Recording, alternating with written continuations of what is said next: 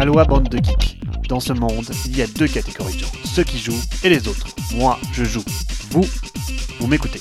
Salut à tous, dans l'actualité ludique cette semaine, Amazon met en place des mesures contre les contrefaçons. Cet article complet sur la rétribution des auteurs de jeux est plein de belles annonces avec des précisions pour la suite des châteaux de Bourgogne, en Toscane cette fois-ci, mais aussi une seconde extension pour les charlatans de Belcastel avec les alchimistes et bien d'autres sorties. À la une, Amazon commence à lutter contre ses vendeurs les plus toxiques en montrant à partir du 1er septembre aux acheteurs américains de la plateforme le nom et les coordonnées des vendeurs du marketplace. Terminer les vendeurs anonymes, un effort important pour déceler les contrefaçons qui sera combiné à la mise en place d'une unité interne dédiée à détecter et bannir les vendeurs de contrefaçon. Il va falloir voir l'impact de ce grand pas en avant en espérant que cela réduira ces pratiques courantes sur Amazon mais la plateforme est loin d'être la seule dans ce cas. À quand l'extension de ces mesures au monde entier? Voici encore un indicateur de la bonne santé de l'économie du jeu avec ces chiffres aux États-Unis qui montrent en 2019 une augmentation globale du volume des ventes autour du jeu à plus de 1 milliard 600 000 dollars. L'augmentation a été menée par les jeux de cartes à collectionner et les jouets alors que les jeux de société sont stables et le jeu de rôle continue sa croissance rapide malgré des chiffres plus modestes. La lecture de la semaine chez Ludovox, avec cet article riche en détails qui a déclenché de très nombreuses discussions constructives. Il traite de la rémunération des auteurs et plus largement du partage du gâteau de la vente d'un jeu de société.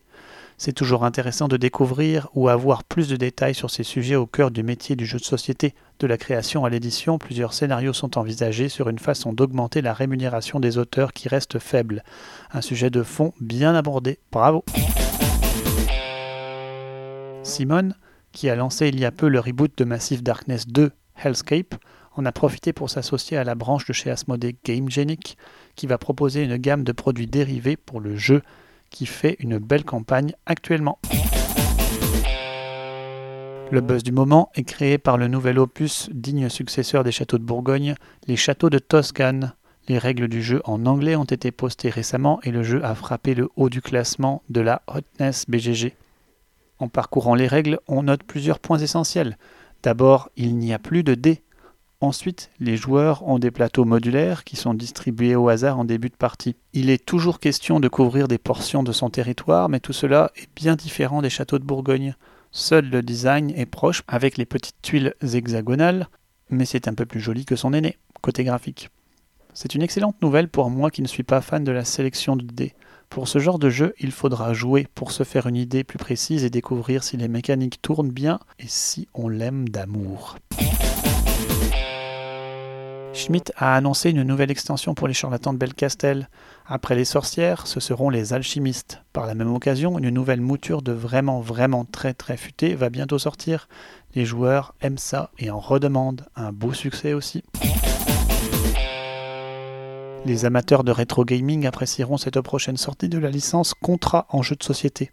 Contra, c'est un jeu de légende de chez Konami, sorti sur les bornes arcade il y a de cela 34 ans ça ne nous rajeunit pas. Le jeu de société sera un jeu coopératif qui vous fera défaire des ordres de bad guys. Le jeu sera mécaniquement de, combos de cartes combinés avec des dés. Il sortira dans le premier semestre 2021 et aura une belle boîte en forme de cartouche NES, de quoi attirer le geek. L'une des annonces les plus clinquantes de la GameCon Online fut la révélation de la réédition anniversaire de Seven Wonders et toutes ses extensions.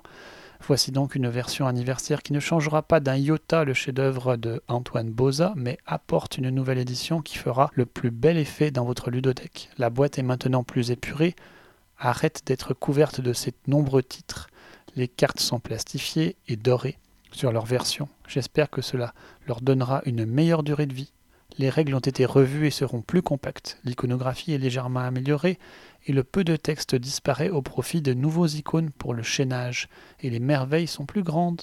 Et tout ont été revus par Miguel Coimbra, revenant sur son œuvre dix ans après. Ça donne des images encore plus spectaculaires, bravo. Voyez-en quelques-unes plus bas, juste pour vos yeux. Il y a encore d'autres petits changements bienvenus, comme le fait que toutes les merveilles soient dans la boîte de base maintenant, ou que les packs anniversaires soient maintenant inclus aux extensions, ou comment obtenir tout le contenu existant sans chercher les goodies un peu partout. C'est bien vu.